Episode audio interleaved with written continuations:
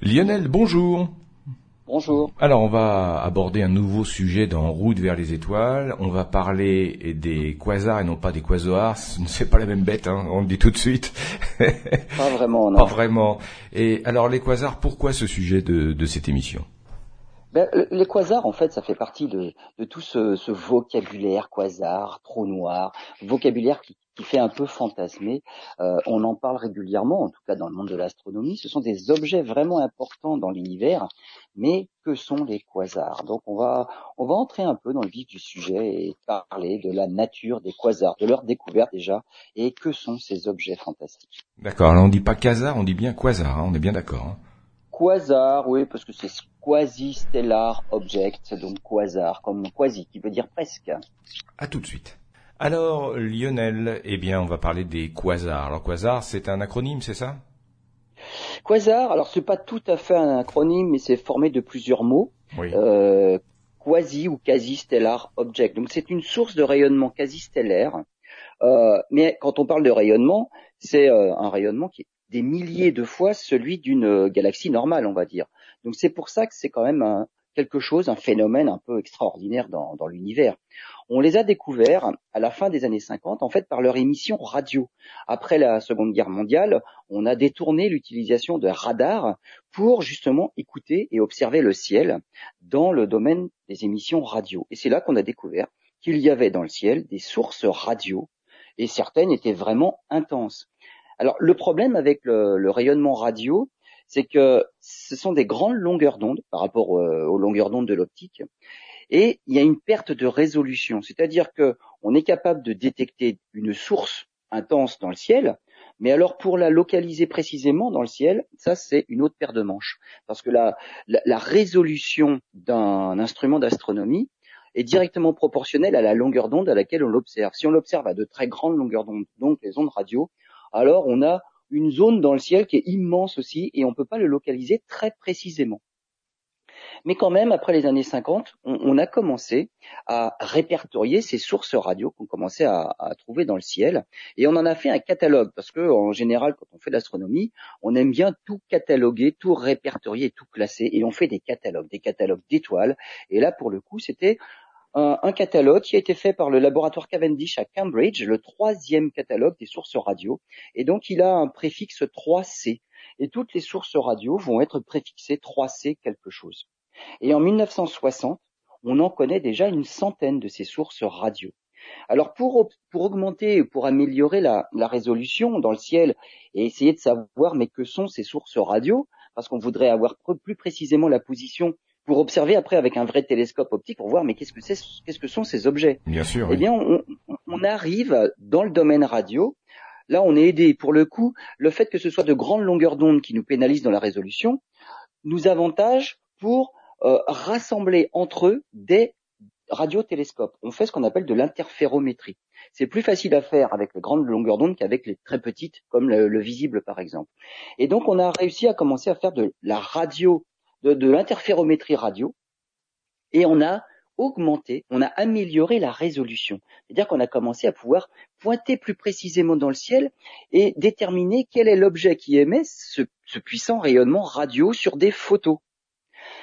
Et on a commencé à voir que, mais ces sources en fait sont très petites. C'est énorme dans le ciel quand on écoute en radio et ça couvre une très grande zone dans le ciel. Mais en fait, quand on arrive à pointer plus précisément, on, a, on, se dit, mais sur la photo, en fait, c'est ce tout petit objet qui émet euh, ce puissant rayonnement radio. C'est impressionnant.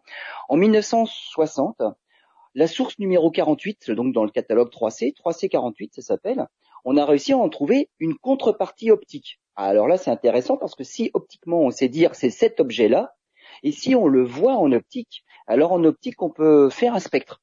Alors évidemment, faut des faut des, des, grandes, des, des, grands télescopes parce que faire un spectre d'une petite source qui est pas très lumineuse par contre dans le ciel Mhm. et qui est très puissante en radio, il faut avoir des gros télescopes. Et le premier spectre qu'on a obtenu de cette source 3C48, on l'a pas connu, on l'a pas, on l'a pas compris. On a vu des, des raies dans le spectre qu'on n'a pas compris. Alors il y a quand même quelqu'un qui a dit, euh, mais c'est une raie qu'on connaît. Alors John Bolton, il a dit, mais en fait c'est une raie qu'on connaît, c'est une raie de l'hélium, mais qui est très très très décalée dans le rouge. Mais à l'époque, on sait que le décalage des raies spectrales, c'est lié à la vitesse de fuite en fait de l'objet. Et si on calcule la vitesse, on se rend compte, mais en fait, il fuit très très très vite, et donc c'est que l'objet est très éloigné. Et ça, c'est une hypothèse qu'on a rejetée parce que ça allait, à contre-courant de ce qu'on imaginait de, de l'univers à l'époque. Ça aurait été, ça aurait donné des distances beaucoup trop grandes. En 1962, la source de 273, 3C 273, est occultée par la Lune. Alors là, quand euh, la Lune passe devant la source, on peut, euh, on peut être très précis aussi, simplement en chronométrant et en mesurant le temps précisément euh, lorsque l'objet disparaît derrière la Lune. Toujours des, des principes, toujours des principes très très basiques et très simples hein, pour euh, étudier. Mais très hein. physique, très, très, très, simple, très basique et qui, qui s'appuie sur de la physique. Et ça, ça permet aussi de localiser l'objet très précisément dans le ciel, parce que je vous rappelle qu'en radio, le problème c'est la, la, la précision dans le ciel. Le fait que ça passe juste derrière la Lune à un instant mais très précis, alors on peut le localiser précisément dans le ciel. Mmh. Et là encore, on a réussi à déterminer mais quel est l'objet optique qui produit cette source radio. Et après, lorsqu'on a su quel était l'objet, on a dirigé le plus gros télescope de l'époque, hein, un télescope de 5 mètres du mont Palomar. Et là encore, quand on a obtenu le spectre de l'objet, on s'est dit, mais c'est incroyable, on, on, a des raies spectrales qu'on connaît normalement, mais pas du tout à la bonne position. Un décalage de près de 16%. Ça veut dire que c'est un effet Doppler, si on associe ça à l'effet Doppler, un effet Doppler qui fait que il nous fuit à 47 000 km par seconde mais c'est impressionnant, 47 000 km par seconde. La vitesse de la lumière, c'est 300 000 km par seconde. Ça veut dire qu'il va à plus de 10% de la vitesse de la lumière. C'est impressionnant. C'est énorme. Ben, c'est énorme. Et appliqué à l'autre source de radio, là, la 3C48, elle, elle s'échappe à 110 000 km par seconde. C'est le tiers de la vitesse de la lumière. Dites-moi, Lionel. Ça veut dire. Dites-moi juste une question, une parenthèse que j'ouvre et que vous refermerez très rapidement ça, ça illustre bien aussi cette vitesse d'éloignement que l'univers est en expansion, c'est bien ça, non? Ah ben c'est ça en fait. la vitesse d'éloignement, c'est lié au fait que l'univers est en expansion. D'accord, donc c'est une preuve. C'est alors c'est une preuve, oui et non, on va dire. C'est une hypothèse. Parce que lorsqu'on a découvert que les galaxies nous fuyaient toutes les unes les autres, ce que l'on observait pour les galaxies, c'était des vitesses de fuite qui étaient quand même raisonnables. Là, pour ces objets-là, si on applique la même hypothèse, c'est-à-dire qu'un décalage spectral, on l'associe à une vitesse de fuite, on en est au tiers de la vitesse de la lumière. Là, c'est incroyable. Et donc, c'est là qu'on se pose des questions. Mais si ce sont vraiment des objets dont le décalage spectral est associé à une vitesse de fuite, Déjà, les vitesses sont incroyablement élevées, le tiers de la vitesse de la lumière, et donc les distances dans l'univers, mais c'est des choses qu'on ne connaissait pas. Là, on est à 10 milliards d'années-lumière. Donc, que sont ces fameuses sources radio? C'est vraiment, c'est vraiment des choses très éloignées, alors évidemment très puissantes, du coup, et qui s'en vont très vite. Mais c'est quoi?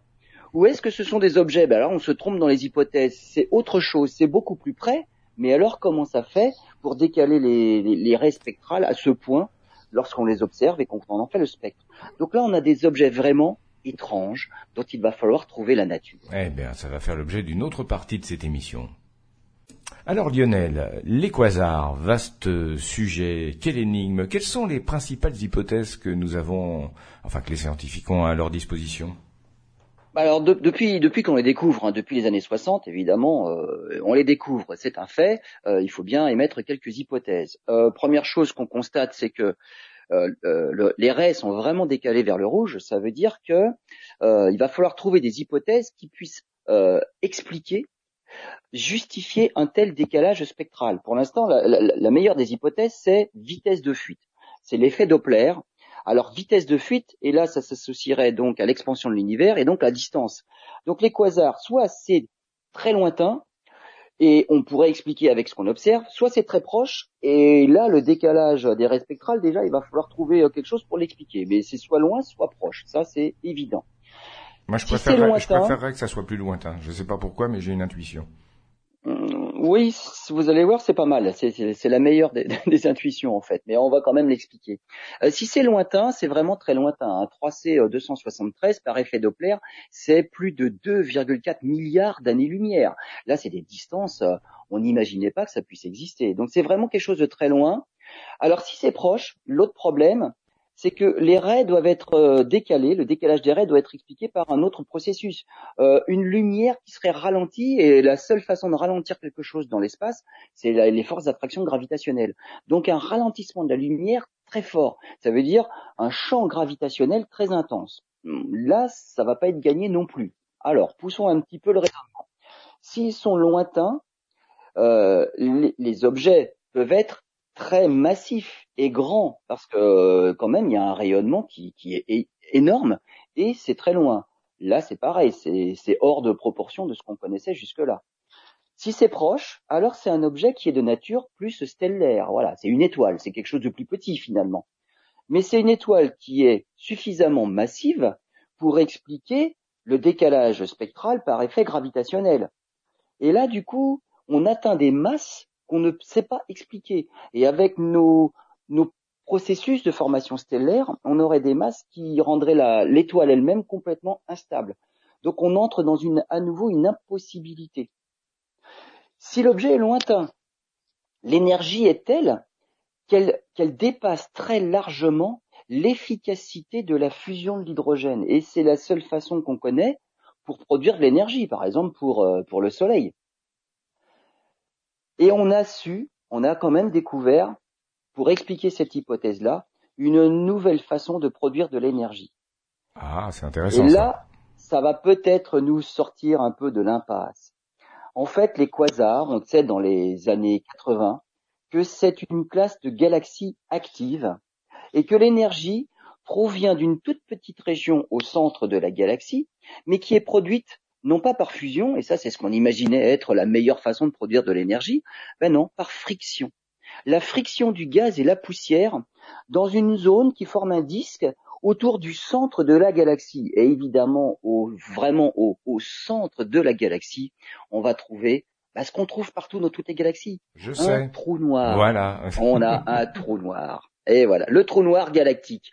Alors le trou noir en lui-même, bon bah c'est c'est quelque chose euh, on va dire de plutôt familier qu'on trouve dans toutes les galaxies. de commun. Mais autour de ces trous noirs, de commun, voilà, que l'on va trouver partout. Autour de ces trous noirs là, par contre, il, y a, il va y avoir une zone active.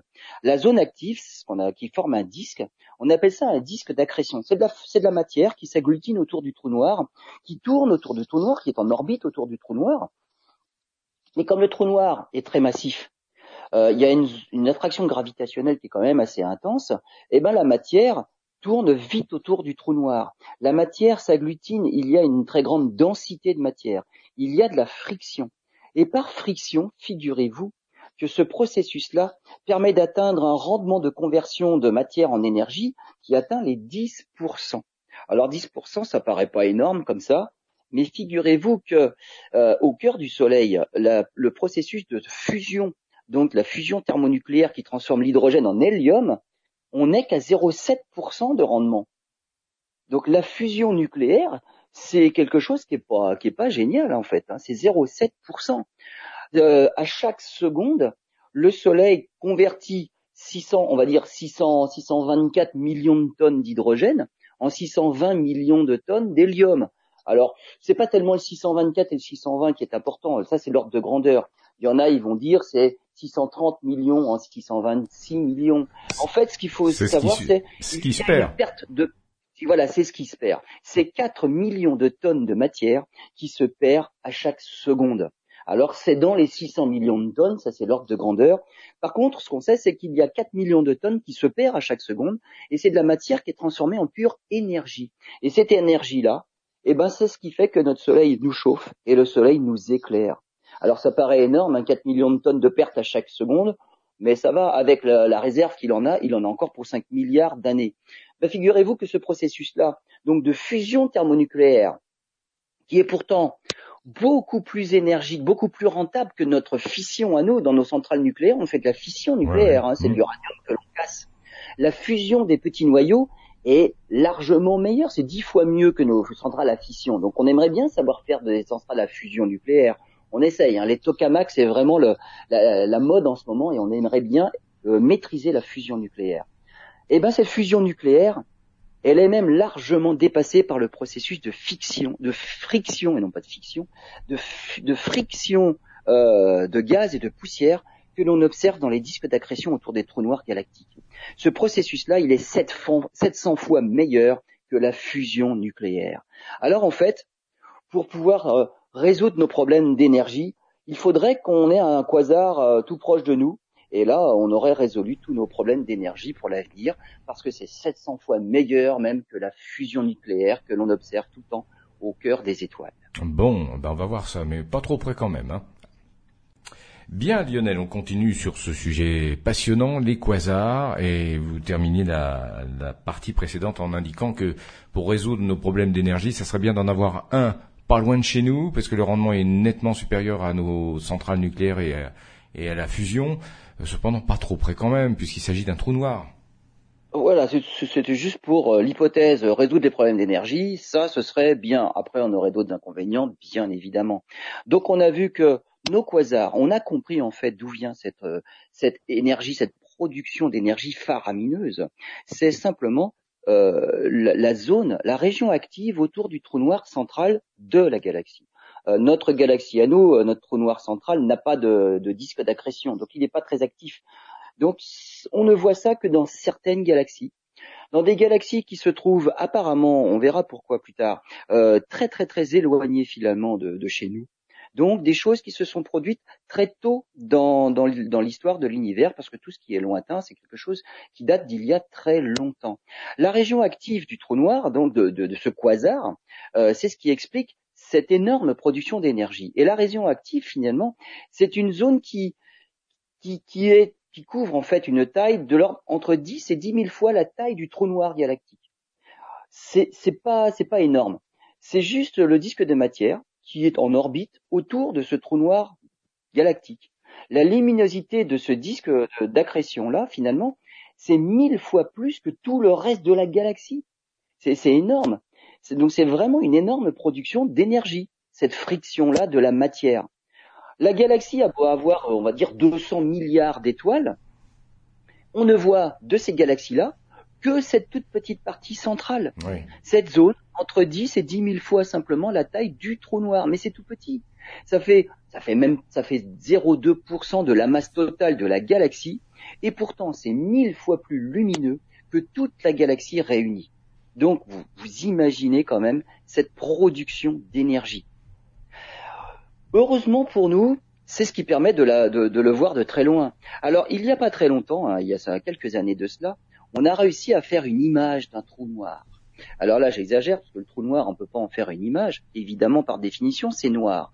Mais en fait, ce qu'on a réussi à imager vraiment assez précisément, eh ben c'est justement c'est ce disque d'accrétion mmh. autour d'un trou noir qui est dans une galaxie euh, euh, pas très lointaine, hein, celle-là. Hein. Ce, ce n'est pas un quasar. C'est une galaxie qui a un trou noir, on va dire relativement actif, mais qui n'a rien à voir en comparaison avec les quasars dont on parle, qui eux sont vraiment très très très actifs.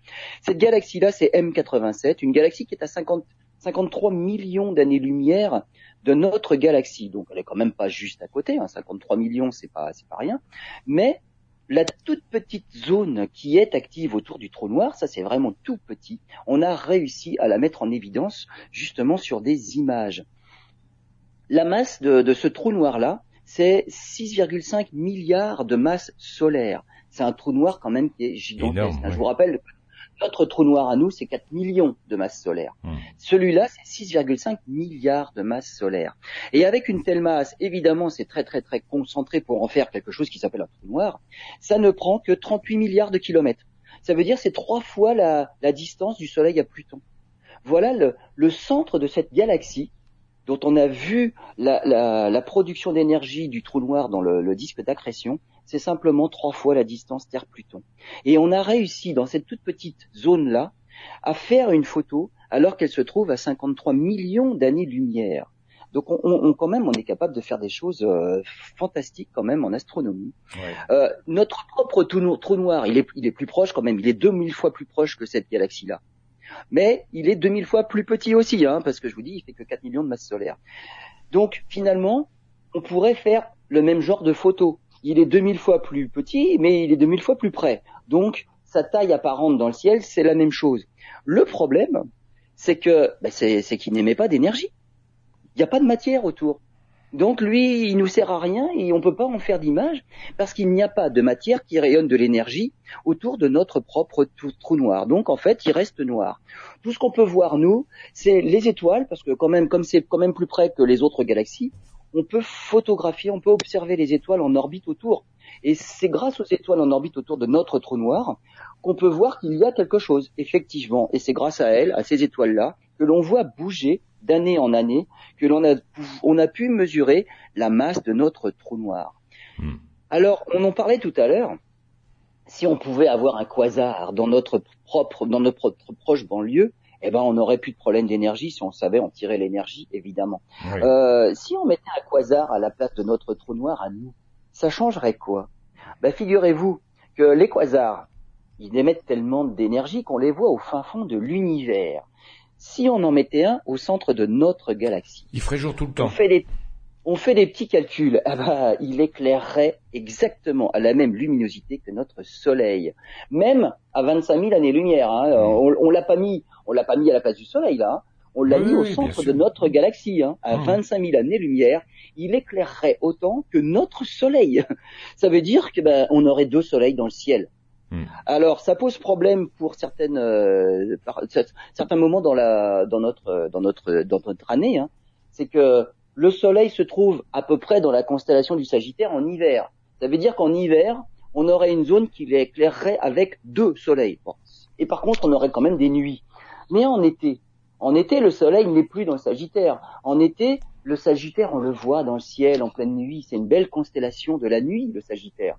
Mais si le centre de notre galaxie qui se trouve dans le Sagittaire éclaire comme le Soleil, ça veut dire qu'en été, on a le centre de la galaxie qui éclaire comme le Soleil, et l'autre partie de la journée, c'est le Soleil qui éclaire comme en plein jour. Ça veut dire que nos étés, ils ne feraient jamais nuit, on aurait une lumière solaire 24 heures sur 24.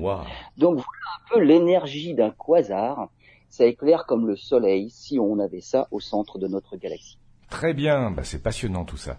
Euh, ça, c'est les vendeurs de crème bronzante qui seraient contents. Allez, euh, à bientôt. Alors Lionel, vous nous avez parlé des, des quasars et puis de la, de la, couronne en fait qui, qui est la seule visible. Hein. Alors euh, c'est de la lumière, mais ça fait un peu comme un, un astre, comme notre Soleil. Il y, a, il y, a, des éjections de matière aussi. Alors il y a des éjections de matière, oui, tout à fait. Alors le, trou noir, il faut pas croire que faut, faut pas croire qu'il absorbe tout. Hein, euh, le trou noir, ça va absorber de la matière et de la matière, une fois qu'elle est absorbée, ne peut plus ressortir. Mais la matière, elle s'enroule en spirale autour dans le disque d'accrétion en se frottant, en accélérant et finalement en ralentissant, parce que euh, quand on fait une spirale en ligne droite, on n'émet pas d'énergie. Mais quand on est obligé de faire une, une, orbite autour de quelque chose, il y a perte d'énergie. S'il y a perte de, d'énergie, il y a émission de quelque chose. Et donc c'est cette cette émission d'énergie-là que l'on voit de très loin, et c'est ça qui fait le, le, quasar. Mais le quasar, donc le trou noir au centre, émet aussi une autre façon de matière, et sous forme de jet dans l'axe des pôles. Alors ça, on en a fait des photos depuis qu'on peut faire des photos à très très haute résolution, parce que ce qu'on observe, c'est toujours très petit par rapport à la galaxie haute, et en général, les quasars sont extrêmement lointains dans l'espace. Donc il faut avoir une acuité visuelle vraiment redoutable. Et on observe ces jets-là. Alors des jets qui peuvent être très grands, hein, 220 000 années-lumière par exemple pour certains types de, de, quasars, donc c'est pas rien. Euh, notre galaxie à nous, c'est 100 000 années-lumière de diamètre. Là, on observe des jets qui sont même plus grands que la galaxie, des jets qui sont émis dans l'axe des pôles. Et avec le télescope spatial Hubble, par exemple, on a pu observer non seulement des jets, mais des densités différentes dans les jets, des sortes de grumeaux de matière. Parce qu'en fait, la matière qui s'accrète autour du trou noir dans le disque d'accrétion s'enroule, est emportée par en fait un champ magnétique.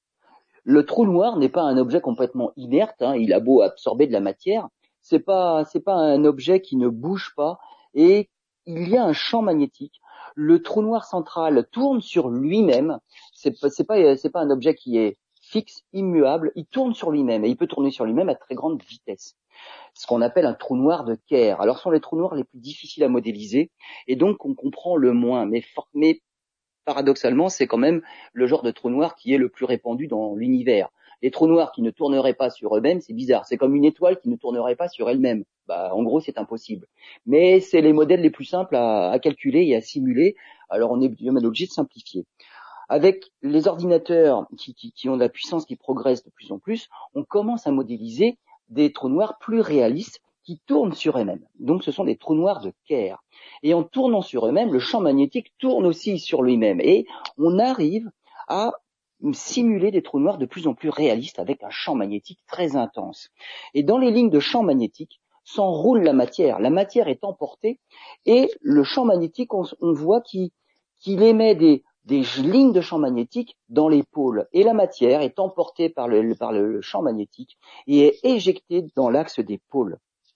Il y a effectivement des jets de matière qui sont émis par les pôles du trou noir et qui sont qui sont envoyés à des vitesses fantastiques. N'oublions pas qu'on parle quand même d'un trou noir et des objets les plus violents que l'on peut observer dans l'univers. Absolument, oui. On a mesuré, parce que le, avec le télescope Hubble, on voit des grumeaux. Bah, D'une année sur l'autre, finalement, on va prendre deux photos. Et on voit les grumeaux qui se déplacent dans ces jets-là. Effectivement, la matière est éjectée à partir de l'axe d'épaule du trou noir. Les premières vitesses qu'on a mesurées, c'était quand même dix fois la vitesse de la lumière. Alors là, on se dit, bon, il y a, un problème. Soit on est très mauvais, on fait des observations ahurissantes, soit il y a des formules qu'on ne sait pas appliquer, on est très mauvais dans les calculs. Donc c'est soit les observations, soit les calculs, il y a un souci, quelque chose qui va à dix fois la vitesse de la lumière, il y a un problème. Alors on, a compris depuis, hein, effectivement, lorsque les pôles, lorsque les jets de matière sont dirigés plutôt vers la Terre, pratiquement dans l'axe, alors on a un phénomène de perspective, on va dire entre guillemets, hein, qui fait qu'il faut vraiment appliquer la bonne formule et à des vitesses relativistes, donc proches de la vitesse de la lumière, il faut faire attention avec les formules. On s'est dit pendant longtemps, mais on ne voit que ce genre de jets, des jets qui viennent vers nous à des vitesses qui dépassent, qui semblent dépasser la vitesse de la lumière. Oui, ça c'est un biais d'observation. Ce sont ces jets-là qui viennent vers nous, qui ont, on va dire, qui émettent de la lumière de manière très dense, et donc ce sont les plus lumineux. Et forcément, ce sont les plus faciles à voir. Maintenant, on commence à avoir les jets des autres quasars qui sont émis dans n'importe quelle direction. Ah, alors là, ils sont beaucoup moins lumineux ceux-là. Et lorsqu'on observe des jets qui sont perpendiculaires à la ligne de visée, là, il n'y a pas d'effet de perspective vers nous, parce que justement, c'est perpendiculaire à la ligne de visée. Et on observe des jets qui sont pratiquement à la vitesse de la lumière. Donc ah, là, c'est pas dix fois la vitesse de la lumière. Donc on a la bonne conclusion. Lorsque c'est dirigé vers nous, il faut faire attention avec les formules. Ça semble aller très vite, mais quand même ça dépasse pas la vitesse de la lumière. Donc tous les quasars n'ont pas des jets, mais beaucoup en ont. Bon, c'est quand même une proportion, une certaine proportion, mais pas tous. On observe aussi des collisions de quasars. Alors là, c'est, on a de la chance là, parce que lorsque l'univers était très jeune, à l'époque où il y a beaucoup de quasars dans l'espace, il y a aussi beaucoup de collisions de galaxies et des collisions de quasars. Et certains, alors là, on a de la chance, euh, sont équipés de deux jets chacun. Et lors de la collision, on observe des quasars avec quatre jets qui sont émis dans des directions euh, complètement différentes. Mais alors là, c'est une famille encore de quasars, euh, encore beaucoup plus rare, parce que déjà la proportion de jets pour les quasars, ben, c'est pas la majorité. Mais alors après les collisions de quasars, la proportion d'avoir quatre jets, forcément, c'est encore moins la majorité. Des collisions de quasars, il en existait beaucoup il y a très longtemps, au tout début de l'univers, des collisions de galaxies, il en existe maintenant, mais les galaxies maintenant ne sont plus des quasars. Et par exemple, notre proche voisine, M31, la galaxie d'Andromède, va entrer en collision avec la Voie lactée. Alors on pense que c'est d'ici, la, rencontre c'est d'ici 4 milliards d'années. Et dans 4 milliards d'années, eh bien la fusion entre la Voie lactée et la galaxie d'Andromède, euh, on a déjà pensé à un nom, ça fera une énorme galaxie qui s'appelle l'Actomède. La Voie lactée et Andromède, c'est l'Actomède. Ça, c'est la version française. Euh, la version anglaise, c'est Milky Way et la galaxie Andromeda, c'est soit Milkomeda, soit Milk Dromeda. ça c'est pour les Anglais. Donc on a déjà trouvé un nom à notre future super galaxie. Mais je rappelle, nos deux trous noirs galactiques à nous ne sont pas des trous noirs actifs. Nous n'avons pas affaire à des quasars et des galaxies qui sont des quasars. Donc dans 4 milliards d'années, on aura une nouvelle galaxie, l'Actomède, mais qui ne sera pas un super quasar. Nous n'avons pas affaire à des quasars. Eh ben, on en reparlera dans la prochaine émission dans 4 milliards d'années. Alors Lionel, dernière partie consacrée justement au, quasar. Vous nous avez parlé de trous noirs, vous nous avez parlé de galaxies, euh, de matière éjectée, de euh, alors euh, le lien entre tout ça.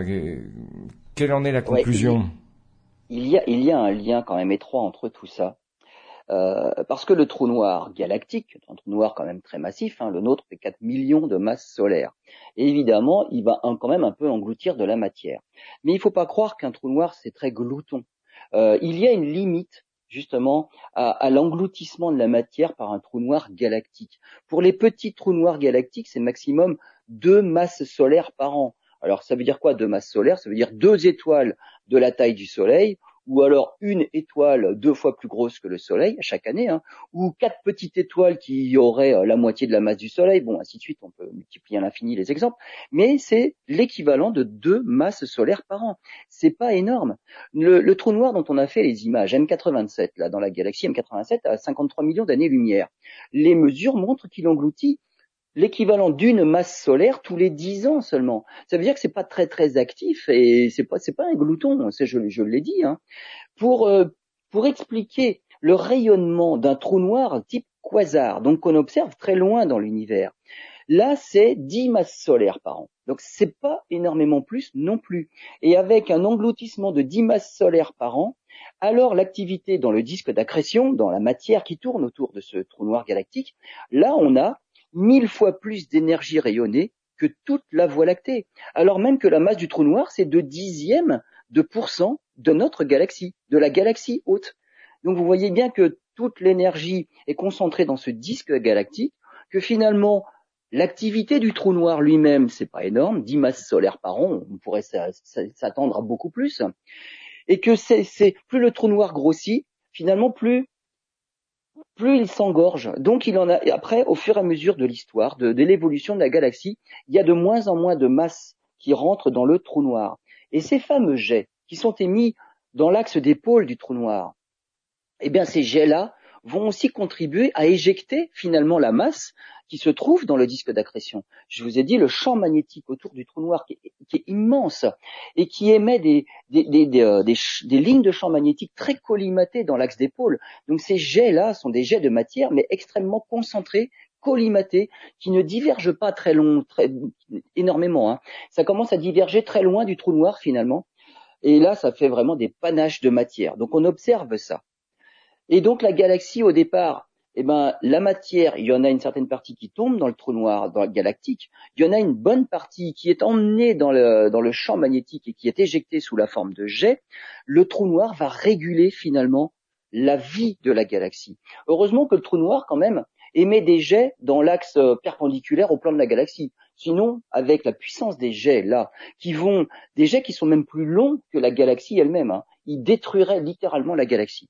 Ça veut dire qu'il y aurait plus assez de matière pour après former des étoiles dans la galaxie. Il faut quand même garder des grumeaux de matière, de gaz, de poussière, les, endroits où on va former des étoiles. Dans des émissions précédentes, on a expliqué la formation des étoiles, il faut qu'il y ait des concentrations de matière. Avec les jets émis par le trou noir, là, tout est éjecté de la galaxie, carrément. Et donc, ils forment des sortes de bulles autour de la galaxie, au-dessus et en dessous du plan de la galaxie. Donc ces jets-là vont réguler un petit peu la quantité de matière qu'il y aura dans la galaxie, et les jets vont creuser des sortes de halos dans la galaxie, dans le pourtour de la galaxie. Notre galaxie, à nous, on a dit, notre trou noir n'est plus très actif. Il l'a été par le passé. Est-ce que ces jets-là qui ont pu exister par le passé ont creusé des bulles dans le halo? Eh bien oui, on l'a découvert en 2010.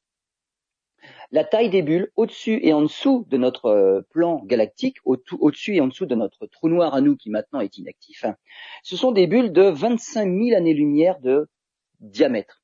25 000 années-lumière, c'est la distance euh, entre le Soleil et le centre de la galaxie. Hein. Donc voilà ce qu'il a creusé.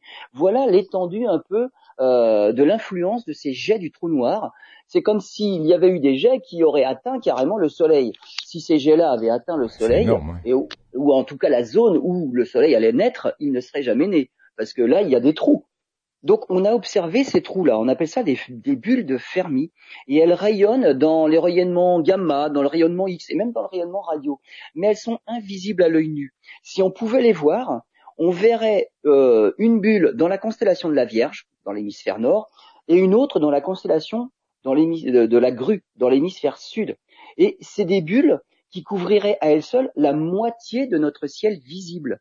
C'est vraiment des choses gigantesques, mais qui n'émettent plus de rayonnement dans la lumière visible. Donc on ne les voit pas. Mais effectivement, notre trou noir à nous, euh, au début de, sa vie, il a été actif et il a émis des jets. Et maintenant, ces jets-là, il y en a plus. Le, le disque d'accrétion autour du trou noir, il y en a plus. C'est un trou noir qui est inerte. Mais finalement, on voit son, activité par le passé, on observe les bulles qu'il a creusées par le passé, des énormes bulles de 25 000 années-lumière de diamètre. Donc on a eu une galaxie qui a été active, elle l'est beaucoup moins maintenant. Nos, nos étoiles sont, le taux de formation d'étoiles dans la galaxie est très faible. Donc on a une galaxie qui est vieillissante, comparée à ce qu'on observe dans les jeunes galaxies au tout début de l'univers, et donc il faut remonter loin dans le temps, mais loin dans l'univers, ce qu'on appelle les quasars, qui étaient des jeunes galaxies extrêmement actives, chose que notre galaxie n'est plus maintenant. Mais on observe quand même les effets de cette activité de la jeunesse de notre trou noir par des énormes bulles dans le ciel qui ne sont pas visibles à l'œil nu, mais qu'on peut observer dans d'autres longueurs d'onde. Eh ben, écoutez, c'est passionnant tout ça. Merci euh, Lionel, et puis à bientôt pour un, nouveau sujet euh, consacré à l'astronomie et à l'univers.